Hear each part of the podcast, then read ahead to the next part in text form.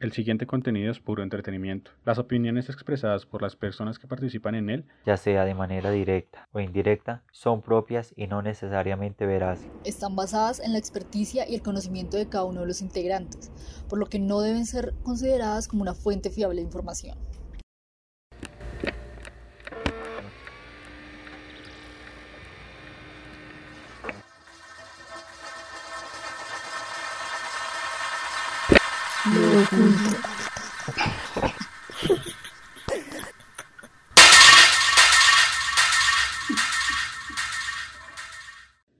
Buenas noches, amigos y amigas del oculto.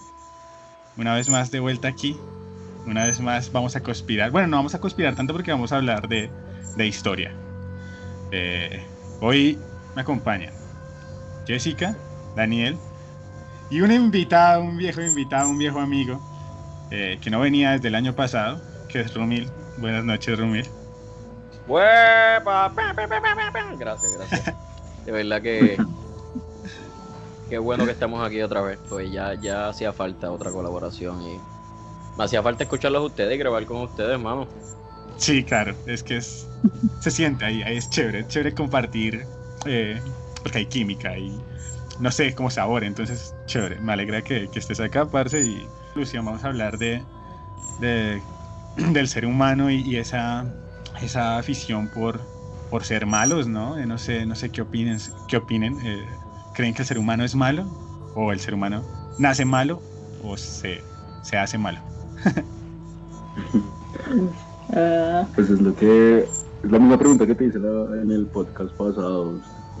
el, el, hombre nace malo o la sociedad lo hace malo. Yo siempre he pensado que es como la sociedad quien hace que el hombre sea malo. La sociedad corrompe, el entorno en que tú creces te corrompe o te lleva por un buen camino. Obviamente uno como ser racional tiene la decisión por dónde encaminar su, pues, sus decisiones, pero sin embargo siempre si, si uno crece en un entorno lleno de violencia y esas cosas lo llevan a uno ser una persona mala para porque se activa este, este hecho del instinto de supervivencia, entonces tienes que actuar según, según el entorno sería mi opinión. Me parece bien, eh, pero Maquiavelo era el que decía que, que, el ser humano es malo, ¿no? Por naturaleza. Decide con quién ser bueno, pues dependiendo de la persona, pero que es malo por naturaleza. Eh, no sé, a mí se me hace complicado, porque igual lo que dices de dependiendo la, el entorno, y yo vengo de uno de los barrios, bueno, yo vivo en uno de los barrios que más, eh, ¿cómo se le dice? Que más hablan, se habla pestes y, y pues yo generalmente no me considero una persona mala. Eh, Eh, pues porque, no sé, tuve otro tipo de amistades y, y creo que de pronto sí es, depende cómo uno se forme, ¿no? Pero entonces, pero entonces, eh, me gustaría saber la opinión de Rumil. ¿El hombre es malo? Sí.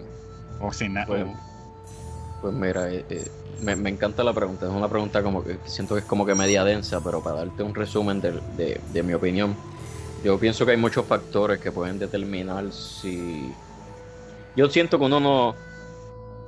Uno no, no nace como que. Digo, no sé, quizás uno puede nacer malo.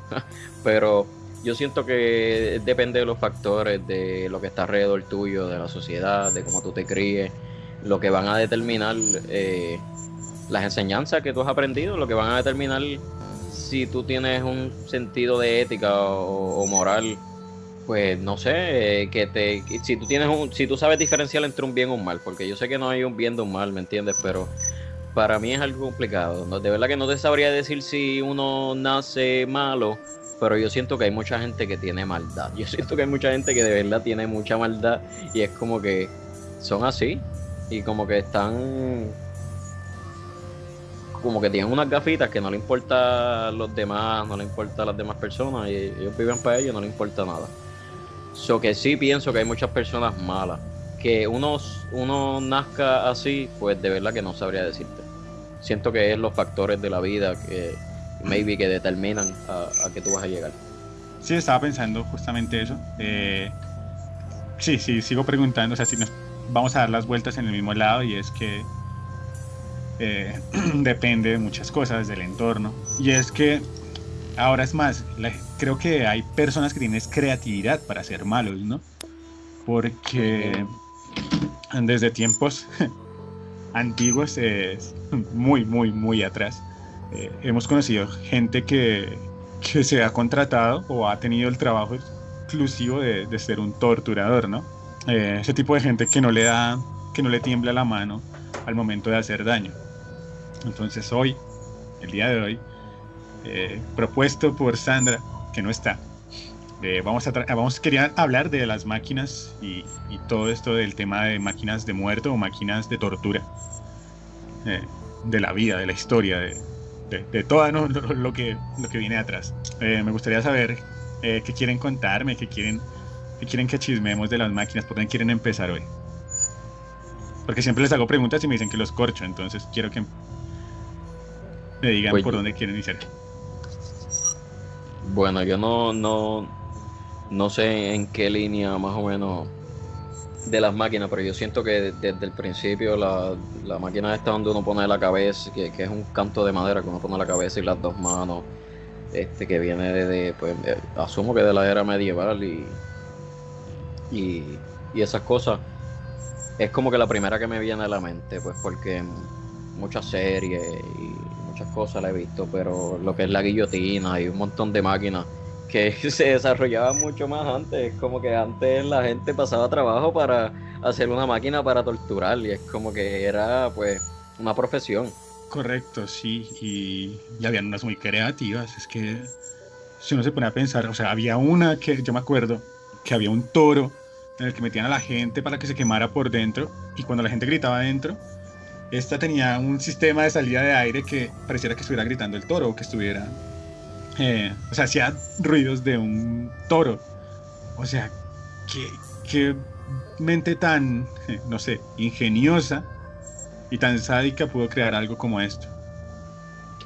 Entonces, Yo- como, como, dato, como dato curioso de ese toro, el primer, la primera persona que torturaron en esa máquina fue el mismo creador. O Sí, sea, el, crea- el man creó el toro y lo metieron ahí como venga a ver si sirve. él, fue el primero en, en ser víctima de su propio invento. somos, Ah, wow.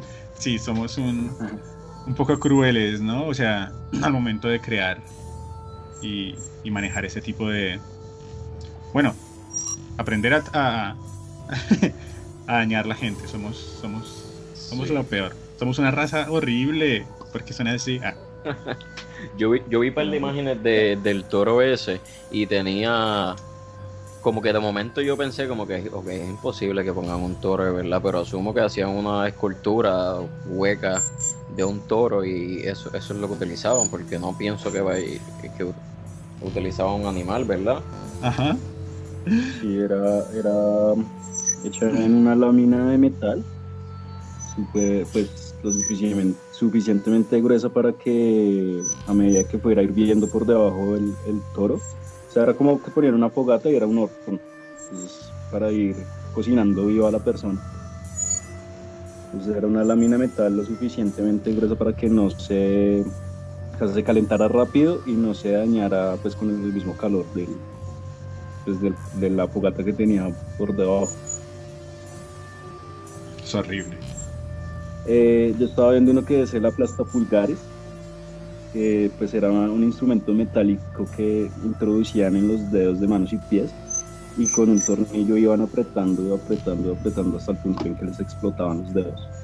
Era uno de los que estaba, que los que tenía presentes ahorita, desde que se me pierde.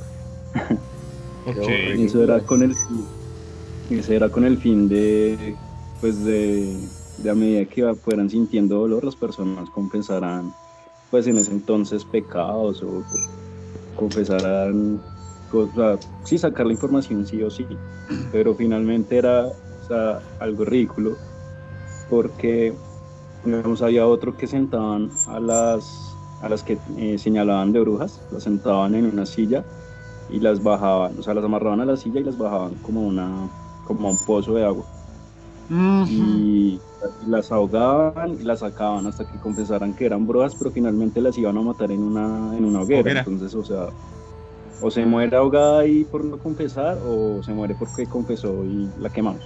Entonces siempre ha sido como como que la humanidad está retostada. No, y que Ajá. esto me lleva a pensar es que eh, hay una, una cadena de los que creaban este tipo de máquinas, generalmente eran o curas, eh, sacerdotes o reyes, pues porque el rey era el que mandaba. Creo que el del toro es el rey el que sí, el que manda a hacer el- la máquina y luego eh, mete al tipo dentro del toro para mostrar que funciona. Eh, entonces estaba pensando, ¿hay alguna de estas máquinas que no haya sido creada por un rey o una, o una, una iglesia? Generalmente se le daba, ¿qué? Se le da, se utilizaban era para eso, para que confesaran, o eh, ya sean hechos eh, como brujería, eh, hechicería, eh, o cualquier persona que fuera blasfema, pues era torturada en este, este tipo de... No, no sé qué tanto, me imagino que se, también se usaron para... Yo, me, yo me atrevería a decir que, me atrevería a decir que siempre fueron creados por, por reyes y por doctrinas, porque ellos querían infundir sus creencias por medio de, del miedo. ¿Conocen alguna máquina como- moderna? Bueno, yo sé que utilizan técnicas. Este, Sí, la del agua. En la, en la milicia, exacto, la de la gota de agua, que te cae un montón de cosas, pero eh, no, no sabría si es una máquina así en específico o si son instrumentos. Pero eh, eh, mala mía que vuelva para atrás, pero quería preguntarles, ¿ustedes piensan que se consideraría también una máquina, de- porque es una máquina de tortura, pero simplemente la estaca esa que ponían, y yo creo que lo- eh, básicamente era la historia de, del real Drácula, este, que básicamente cogían a las personas y las ponían en una estaca de madera bien grande y básicamente pues se iban hundiendo en la estaca, ¿verdad? se las metían por el ano y se iban hundiendo en la estaca Sí. hasta que morían. Sí, sí, eso es. O, o sea, pues digo horrible, no lo he vivido, ¿no? Pero debe ser horrible morir así porque. no, y se me hace que es una. Es un- una muerte muy lenta, claro que tiene que ser una máquina de tortura. Estaba pensando que pues, tanto la guillotina, pero la guillotina es muy. Muy, ¿cómo se le diría? Eh, sería, es más humana porque pases de una, ¿sí? se desconectan, eh, ¿cómo se llama esto? Se desconectan nervio- nervios de una sola. Pero en cambio esta te va atravesando desde abajo hasta que va subiendo y rompiendo órganos, subiendo y subiendo. Es horrible. Sí, ajá. Y- Justamente y se creó me- un triángulo así. Perdón. Esa fue la primera que me. Mala mía, esa fue la primera que me vino a la mente porque pues preguntaste si hay alguna que no fuera por un rey o algo así. Yo no creo, yo, o sea, obviamente pues Drácula, whatever, no fue un vampiro, qué sé yo qué. Pero eh, la historia de él es real, so. Sí. Este. Él, él, que ustedes sepan, él era alguien con alguna importancia en ese en, en esa época o él simplemente era una persona rica que tenía un castillo. Pero él no era ningún rey ni nada, ¿verdad? No, no, yo sé que en el, castillo de él es que se veía todo esto de las estacas y, y- y la- las torturas esas de las personas. Que no, no, no sé mucho sobre la historia, pero asumo que si fue ahí, pues me imagino que no. Aunque sí, de seguro fue el mismo gobierno de, de esa época. el- el- que, No, y pues, estaba pensando- eso. que igual eh, él, algunos eh, le acusaron de satanismo, etcétera, y estas otras magias oscuras, donde pues de pronto también eso que hacía era parte de, de- de un ritual, pero un ritual de- del otro lado, o sea, como del, del antagonista del cristianismo. Entonces, puede pasar, pero sí, más sádico sí era, muy, muy sádico. Y estaba pensando que hay un triángulo que es parecido al, al que dices, y también acertaban a la persona arriba en la punta y esa miércoles iba abriendo, pero hay un punto en el que ya ese triángulo no, no cabe, pero entonces se queda trabado en un punto de la cadera y te vas a morir desangrado ahí. O sea, ah, el otro sube, el otro sube y te mata en algún momento, este no. Me hizo acordar, me hizo acordar de uno que vi que colgaban a la persona desnuda de cabeza, la abrían de piernas y dos personas con una sierra empezaron a cortarla desde pues desde sí empezaron a cortarla eh, hasta o sea te- me enredé. que esto es traumática La- lo van cortando y dicen que la persona llega a perder el conocimiento todas veces hasta que llegan al pecho. O sea, empiezan con las piernas abiertas desde, desde los genitales. Eso, la palabra que estaba buscando, los genitales.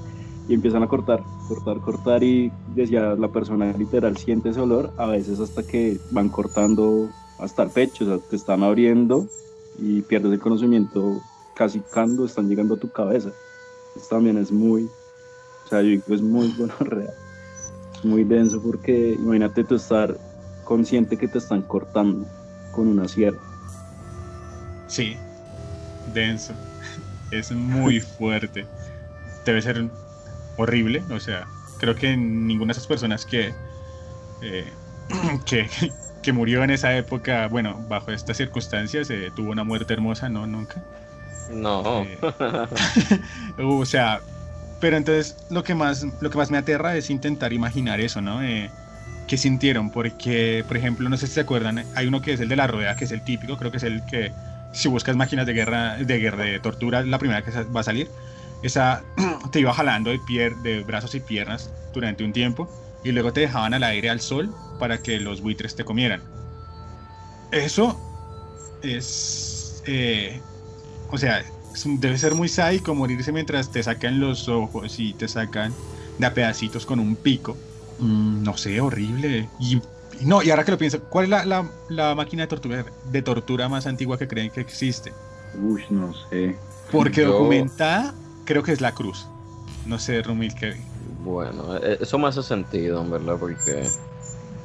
Pues la cruz está para los tiempos pues bíblicos o, whatever. Este. Sí, me hace sentido que sea la cruz, pero también eh, hubieron un montón de civilizaciones antes que se basaban, tenían sus guerras por, por regiones y, todo, y me imagino que torturaban, tenían sus sistemas de torturar a las personas. Si usaban máquinas, pues no sé si hay una específica, pero tiene que haber. Yo pienso que tiene que haber una antes de la cruz. Estaba pensando que igual, pues igual esas evolucionaron mientras, o sea, el hombre evolucionó, porque esta era en madera. Y digamos la de algunas como la que decía Daniel de, la Sierra ya había, eh, ya se estaba trabajando en metal.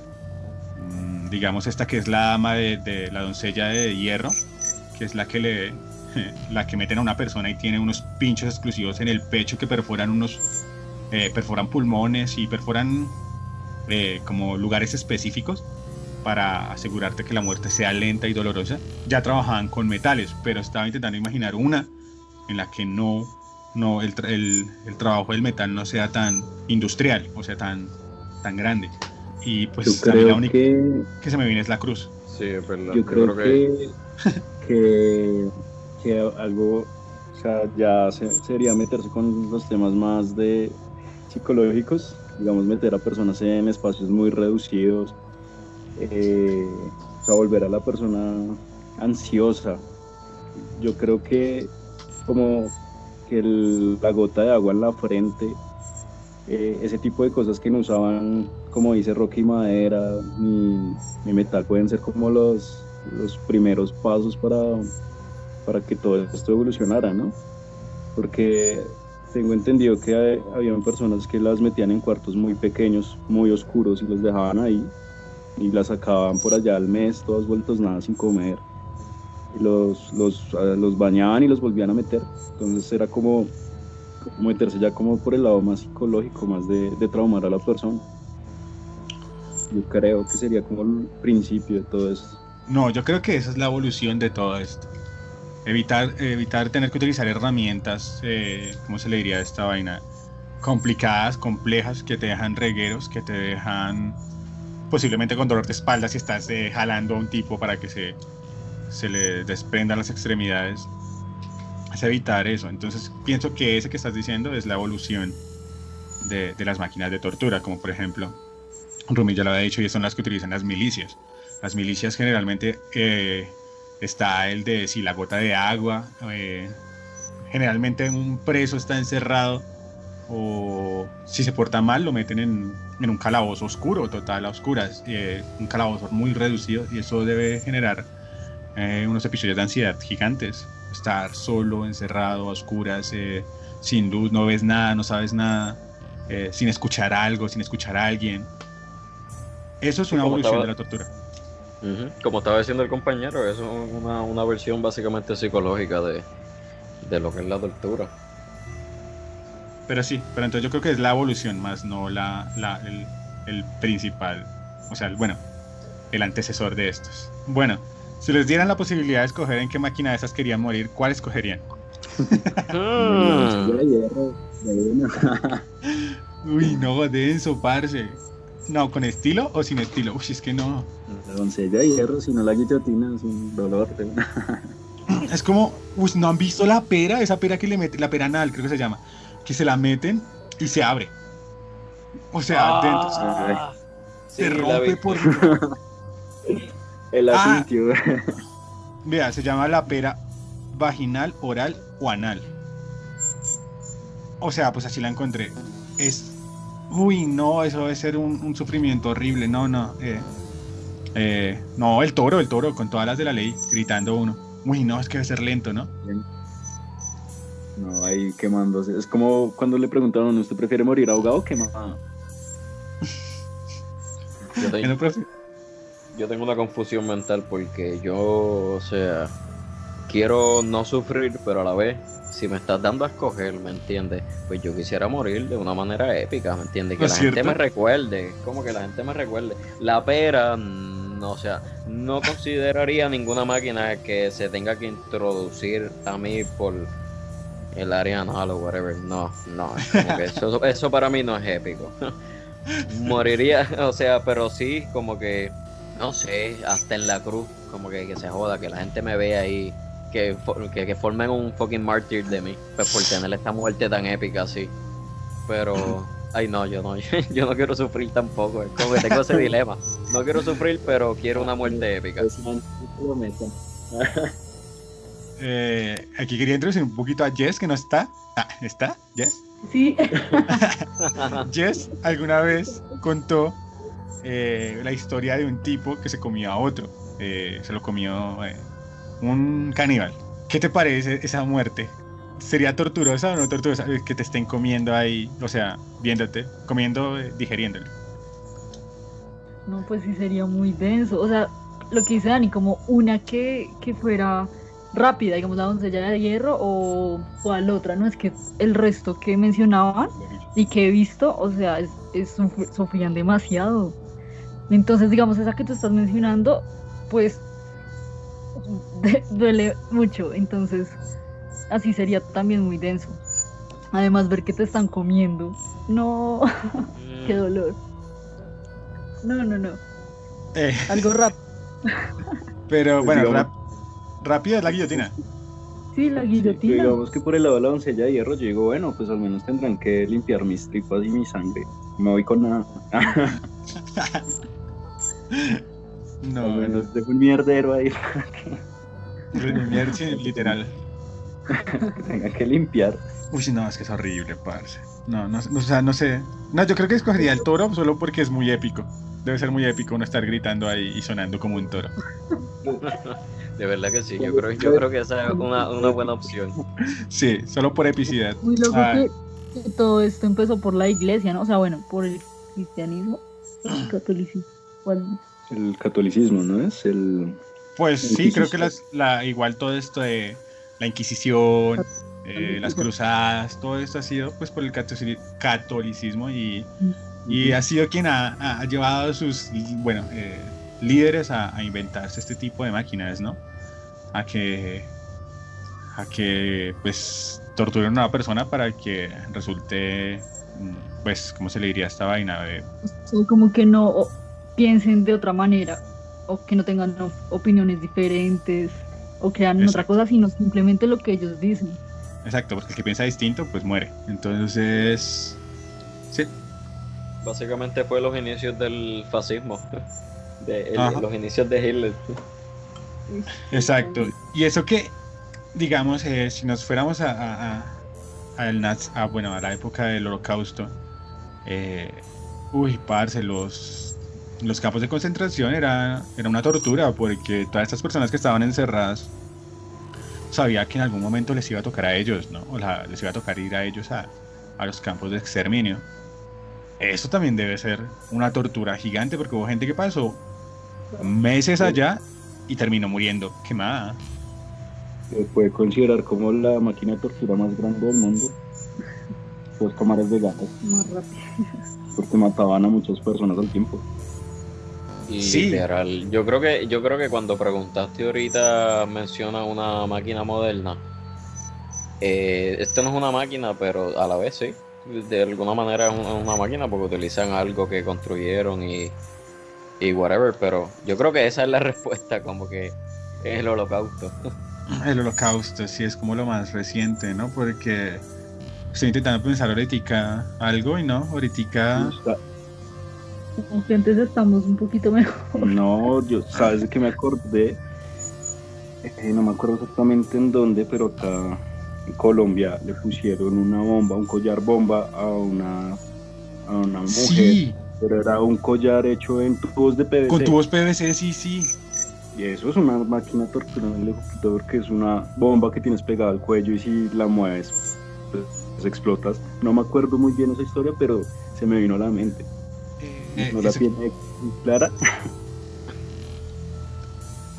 eh, sí, sí, estaba pensando, yo eso lo vi hace años, años, o sea, yo estaba muy pequeño cuando, cuando conocí esa historia, no sé si era muy reciente o, o- o es mucho más antigua, pero sí, o sea, debe ser muy, muy teso, muy teso, muy denso porque eh, esa persona había sufrido mucho, no sé si la persona, creo que la persona se murió o no se murió, No, creo que lo lograron. lo- o sea, le- se lo lograron quitar. Me acuerdo que era una, una señora. Se llamaba señora. Doña, Doña Elvia. Se llamaba, acá estoy buscando así rápidamente, se llamaba Doña Elvia. Pero no encuentro como toda la historia en, en concreto ese collar. Eso es uno de los, o sea, es una, digo que para, o sea, la creatividad está en todo lado. ¿Cómo, cómo se van a inventar un collar eh, a bomba a punta de tubos PVC? O sea, o sea, no- Eh, no, no sé qué pasaba por la cabeza de esa persona para inventarse eso. No, eso nos demuestra que igual esas personas eran estudiadas, esas personas no eran eh, cualquier... eh, bueno, la persona que se inventó este, es- este bicho tenía que tener un conocimiento impresionante para poder crear una bomba de estas. Sí, que aquí hay videos en YouTube de, de la señora y es impresionante. Creo que hay un- es que no sé si hay una película, yo creo que ya le hicieron una película. Pero eso, eso fue en Colombia, Un ¿verdad? acontecimiento, sí. Sí, Eso fue, el- por lo que estoy buscando aquí, el 15 de mayo del 2000, Siete, del 2007. sí. Ok. Sí. Ah. eh, Oye, eso está fuerte, yo no, yo no sabía de eso. Sí, sí. es, Pero, es que- pero el Dale. punto como que le pusieron el collar de bomba y no murió, como tú estabas preguntando. ¿Qué, qué, qué hicieron? ¿Se, se lo lograron quitar y, y no explotó? Como que simplemente la estaban torturando con el collar de bomba, como, es, como que iba... no, creo que era un a secuestro. Ok. Creo que era un secuestro. Pues es que tenemos un país con una historia un poco oscura detrás. Eh, y sí, eh, pasó, o sea, pasó, pasó alguna vez acá y, creo que es de las cosas de las que no nos debemos sentir orgullosos. Eh, es horrible, tenemos un país de guerra horrible. Pero sí, no, o sea, no me acordaba y apenas Daniel lo mencionó, me acordé y sí, debe ser horrible tener un artefacto pegado. Entonces, eso me lleva a pensar a ese tipo de personas que también eh, los secuestran para que hagan cosas y les amarran bombas. Eh, debe ser un do- una tortura doble eh, el tener que ir a hacer una acción porque alguien me dijo que tenía que hacerla o si no me estallaba. Con la presión de que eso que está haciendo sea tan malo que de frente me puedan matar desde el otro lado también. Ahora mismo, recientemente en Puerto Rico, este, un, un- acá le decimos tecato, este, un este usuario, qué sé yo, un día, no un deambulante, porque un deambulante no necesariamente tiene que usar droga, pero alguien que está en la calle, viviendo y calle. eso, pues, ajá, pues que donde yo trabajo, pues él, él frecuentaba mucho por ahí. Él era una persona bien malcriada, como que tú no le dabas dinero y él se molestaba y te salía con cosas. El punto es que él asaltó a una viejita pues de uno de los lugares en Puerto Rico de, de varios lugares pero uno de los lugares que pues que es caliente y que se tienen que se, se dejan respetar qué pasa cogieron a ese tecato lo picaron en cantitos lo metieron en una bolsa y lo tiraron para una de las playas. O sea, lo, dejaron en la orilla de una de las playas de aquí. por, por asaltar a la viejita. Ay, parce, qué fuerte. Eh, eh, son cosas que, que, todavía me sorprende escuchar y todavía pasan por acá también. Pero... ¿Qué tan ¿Qué tan despiadado hay que ser para hacer eso, no? Mm, o sea, es que yo me siento, siempre me he sentido como muy... Eh, en qué cabezas cabe eh, el poder, no sé, el inventarse este tipo de, de mañas o, de, de torturas para alguien y hacérsela, no sé, no sé, no sé. ¿Qué ganan? Como, la de ¿La de qué? Como un cuento de Mendoza, que también un muchacho iba a robar como un taxista, entonces lo cogieron entre todos los taxistas y le quitaron las manos. Entonces, ¿qué eso? es, es, uno de los eh, escritos de Mario Mendoza, Mario Mendoza. Escaleras, al cielo.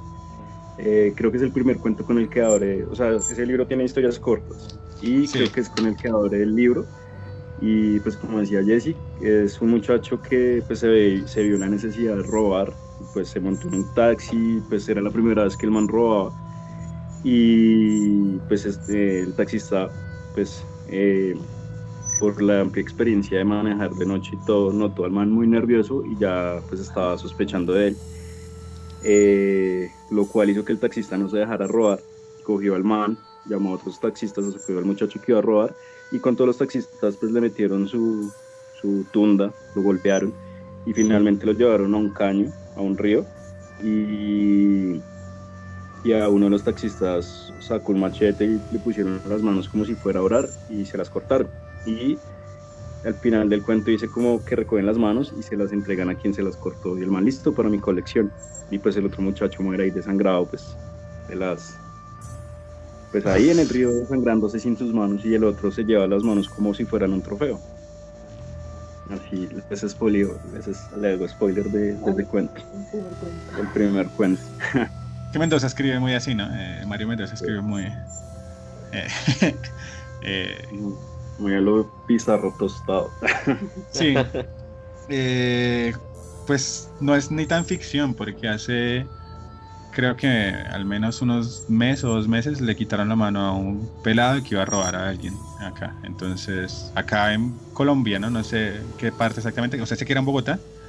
Mm, yo sigo una página ahí que es como por alimentar el morbo que se llama, bueno, no voy a decir el nombre. Eh, montan cosas bizarras eh, que pasan aquí en Colombia y, y justamente mostraban la, el video de una persona a la que le habían quitado la mano porque había intentado robar a una persona de nueva bicicleta la comunidad salió y le quitaron una mano. Entonces, no es tan ficción, ¿no? Pasa. Sí. Pasan las películas, pasan la vida real. Que ya vimos esas máquinas de tortura, claro que pasa. Está basado en hechos reales. Sí, aquí, aquí somos bastante creativos para eso. Mm, estaba pensando que pues, hay un tema, no me gustaría hablar tanto de como los carteles y esta gente que tiene otras formas de torturar que se me hace que son muy, muy heavy y que se encuentran en internet, entonces no son tan, tan, como tan al tema. Eh, me gusta, o sea, pues no es que me guste, pero me parece más interesante saber cuándo, o saber o, intentar comprender estas personas que creaban toda una máquina, todo un proceso y no utilizaban lo que tenían a mano. Eh, o motosierras para hacer el mal, ¿no? Es... Por eso quería que habláramos, bueno, Sandra quería que habláramos un poquito de las máquinas de, de matar, dice ella. Mm, pero, pero, pero, bueno. Pero, ¿ustedes piensan entonces que básicamente todo esto de las máquinas de tortura ha evolucionado a una tortura, pues básicamente sin, sin usar máquinas o como que simplemente hacerle un daño a una persona así como picarle las manos o... Yo creo que de- No estoy tan, tan seguro de, de- de evolucionar. Bueno, bueno, de evolucionar, de, de cambiar, de, de dejar de usarlas. Pues porque lo que ya venía hablando Daniel, que dijo por ahí, tener que limpiar tripas, pues debe ser no tan agradable. Pero digamos, hay gente, y por eso, bueno, por eso se usa eh, técnicas de tortura más psicológicas, como el tema de, en serio, la gota, o sea, la gota de agua, que es esa gota que, que va cayendo cada tanto tiempo en la frente. Eh, ¿Alguien la sabe explicar? Yo no la sé explicar, se me hace súper compleja. Por lo que yo entiendo de, de eso es que simplemente ponen a la persona eh, sentada con la cabeza para atrás y le está cayendo una gota en el medio de la frente. Y eh, aparentemente eso es tan annoying que en un cierto tiempo pues tú no puedes ya como que vivir con eso. Sí, sí, sí, estaba Pero- pensando, como eso retumba dentro de la cabeza, tiene que en algún momento estar retumbando tanto, ¿no? El sonido debe ser, se debe convertir en algo raro, ¿no? Pues de hecho, Sí. lo- cuando hacen esa práctica, deben hacerlo en un, en un cuarto que tenga mucho eco, para, precisamente para que la gota genere Ok, este para ruido que sea también más psicológico. wow. O está, Mira, por ejemplo, el tema mira. ese... Dime. Qué pena. Eh, mira que me hicieron acordar una vez vi un documental precisamente de, de ese, de ese método de tortura y encontraron pues una persona que le habían puesto, pues la habían, la habían amarrado y la gota en la frente. Y fue una persona que olvidaron. El man murió ahí y cuando encontraron fue ya como los- el, el esqueleto y la gota todavía le caía. Y fue tanto tiempo que la gota cayó que perforó el cráneo. Oh. Entonces Claro. encontraron el cráneo. El- sí, o sea, que básicamente- Esa persona la estaban manteniendo viva, le daban agua, de seguro le estaban metiendo por comida por un tubo o algo así, para que simplemente para que pasara tiempo suficiente para que eso pudiera pasar, porque eso tiene que pasar un par de tiempo. Sí, pero Pues, lo que pasa es que la olvidaron, o sea, como- Ajá. sí, la, la olvidaron totalmente y la dejaron ahí amarrada, pues murió de inan- inanición, que se llama, creo que es la muerte por falta de comida, y ya, la carne se descompuso y quedaron solo los huesos, y cuando la encontraron, pues obviamente la gota seguía cayendo, y pues había perforado el cráneo, digamos que es lo que pasa cuando hay una cascada que cae constantemente sobre las piedras, pues también, también genera como ciertos... eh, como, no sé cómo decirlo, definirlo, como grietas dentro de la piedra por donde el agua cae. Eso pasó con el cráneo, lo perforó de lado a lado y ya estaba pues también dándole forma a la, a la piedra, porque los, los acuestan en, en una cama de piedra. Pues, Imagínate Ok. lo que dice lo que dice nuestro compañero, que pues pasó muchísimo tiempo para que esto pasara, ¿no? Pues para quedar en huesos y que esta gota perforara el cráneo. Muy intenso. Eh, estaba pensando que otra que en la que utilizan agua es eh, cuando les ponen ese trapo en la cara, eh, los acomodan como boca arriba, les colocan un trapo en la cara que tape pues toda la cara y le echan agua a eso. Pues claro, el agua baja, pero no, no puedes respirar, o sea, eh, al intentar inhalar, pues el trapo no va a dejar que, que entre aire, pero sí que baje agua. Eh, no se la hacen seguido, obvio, porque se ahogaría de una sola, pero debe ser muy desesperante. Mm, Mira, me, me hiciste, me hiciste acordar una vez que iba en la, en la bici con el tapabocas y severo aguacero. Me lavé y pues obviamente el tapabocas se, se mojó el resto y cuando yo fui a respirar, pues esa vaina se me pegó en la cara y yo me sentí ahogado como, como unos segundos. Se, se me evoca, pues es desesperante tener un pedazo de, de- de trapo en la, en la cara que no En la cara. respirar, pero, sí- pero uno como que alcanza a inhalar agua. Sí. Pero bueno, y ahora entonces a- vamos, vámonos un poquito a, a, a lo, a, lo, a lo oscuro, a lo paranormal. Hay gente que dice ser torturada por fantasmas. ¿Qué es ser torturada por un espíritu o torturados por un fantasma? Eso suena interesante. Yo- este, Vea, yo, yo eh, alguna vez ya, ya este spoilé un poquito eh, hoy, por ahí era que yo alguna vez, alguna vez, en mi, en mi época que vivía en un sótano, eh, mm, no sé, me gustaba mucho eh, leer cosas de terror y no sé qué, y bueno. Pero ese día no estaba haciendo nada de terror, no estaba, mi, o mi mente no estaba en, en ver cosas raras, pero me puse a jugar eh, videojuegos, soy una persona que juega mucho, entonces me puse a jugar Batman y ese día me pasó algo porque tenía el juego de dudosa calidad, lo había conseguido de formas eh, mm, no legales. Y lo fui a instalar y ¡pum! El computador se me salió la pantalla azul y se me apagó y bueno, en fin. Eh, me acosté un poquito enojado y ese día pasó algo que me acosté en la cama y cuando pasé las cobijas por encima mío vi una niña que estaba al frente mío. Y, pero entonces es un milisegundo. Pasé la, o sea, mientras iba pasando las cobijas vi la niña y cuando terminaron de pasar ya no estaba. Y, en la noche, y luego en la noche eh, en la siguiente habitación, como mi sótano tenía dos habitaciones, la siguiente habitación sonaba como si una niña estuviera cantando. Eh, no sé. Eh, nunca le he tenido miedo a, a, este tipo de cosas. a veces intento buscar una, una, explicación lógica, ya se lo había dicho a Jess y Jess me molesta por eso. Pero es porque trato de no, de no psicosearme con esto y no envidiarme tanto con esto. Hay gente que se vuelve loca pensando que en serio los están persiguiendo o que los están torturando eh, alguien del más allá. Eh, ¿Creen que, que, pueda pasar? ¿Creen que, que, exista ese tipo de tortura o no? Ahí me hace pensar en cuando las abuelitas dicen que las brujas molestan a, a los pues a los hombres de las, de las familias, que estas personas amanecen aruñados, con moretones, entonces es como que aprovechan el momento en que tú estás durmiendo para que ellas se te monten encima, te paralicen y pues te hagan de todo en el cuerpo, con el fin de que tú te levantas y tu pareja, no sé, vea todo esto y haya un conflicto. Entonces eso se vuelve como una tortura porque, digamos, uno todo inocente de la vida amanece con un moretón y después cero pleito y uno no, uno no entiende por qué, de dónde salió eso. Ay, sí, no, digamos, no sabes y uno como, pero yo no me acuerdo haber hecho nada.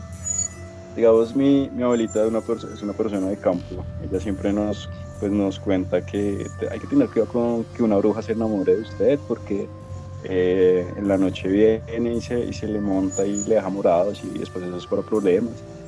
Entonces siempre tienen como, como su, su, su, o sea, las abuelitas del campo siempre tienen como su rayo con las brujas. Y eso me hace pensar también en los incubos y en los sucubos, que son supuestamente seres eh, paranormales, entre comillas. Sexuales. Totalmente si sean paranormales, que, que, te acosan sexualmente cuando tú estás dormido.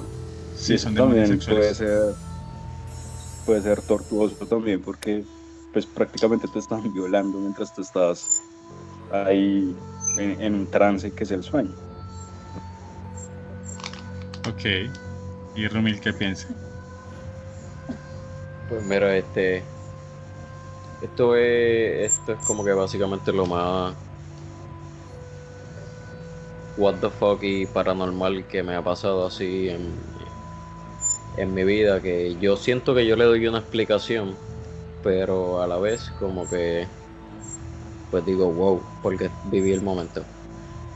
Pero básicamente, una tía mía no es una tía mía, es una tía de mi papá. Es una señora ya mayor que ya murió, ¿me entiendes? Pero ella toda mi vida la conocí, ella estaba básicamente todos los días en mi casa porque venía a mi casa y whatever. Yo la veía casi todos los días por más de 10 años.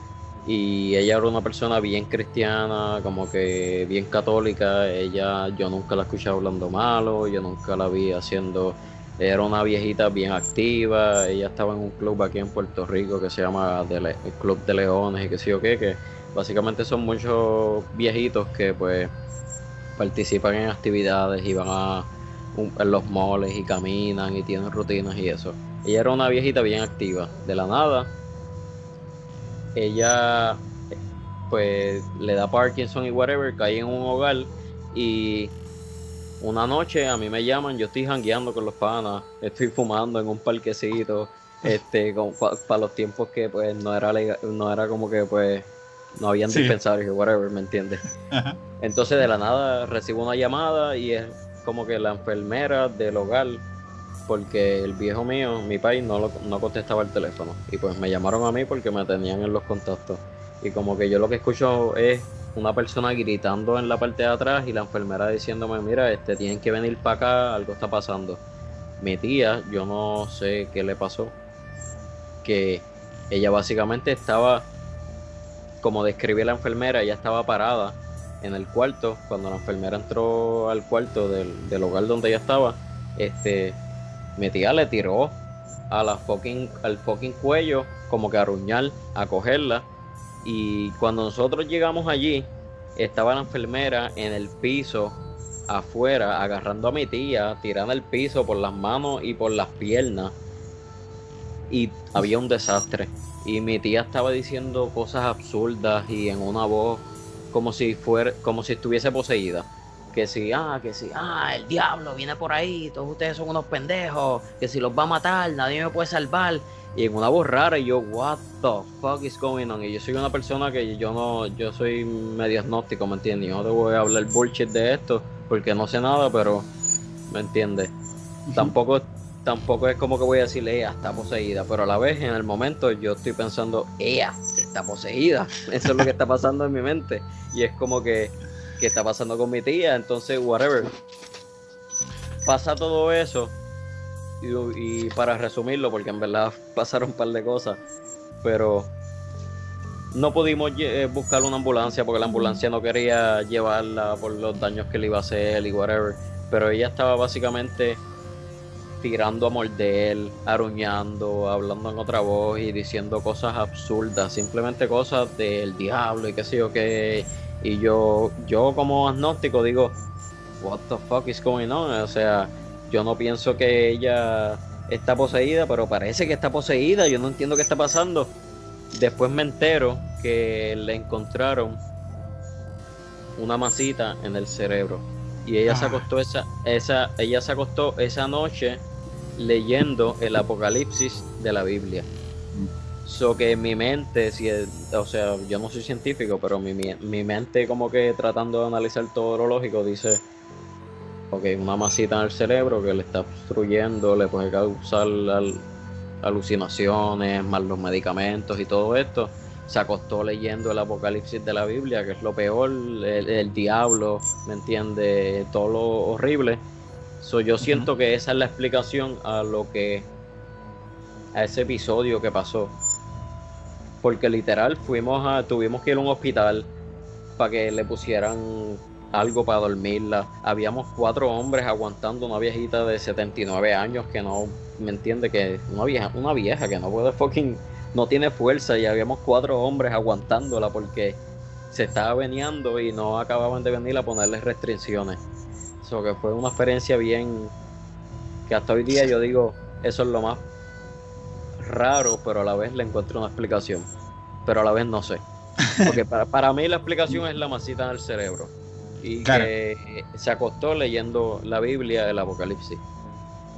Claro, eh, eso me lleva a pensar que entonces eh, hay gente que utiliza como tortura el hecho de eh, la brujería. La brujería, alguna vez hablamos, no sé si se montó o no se montó el programa, pero bueno.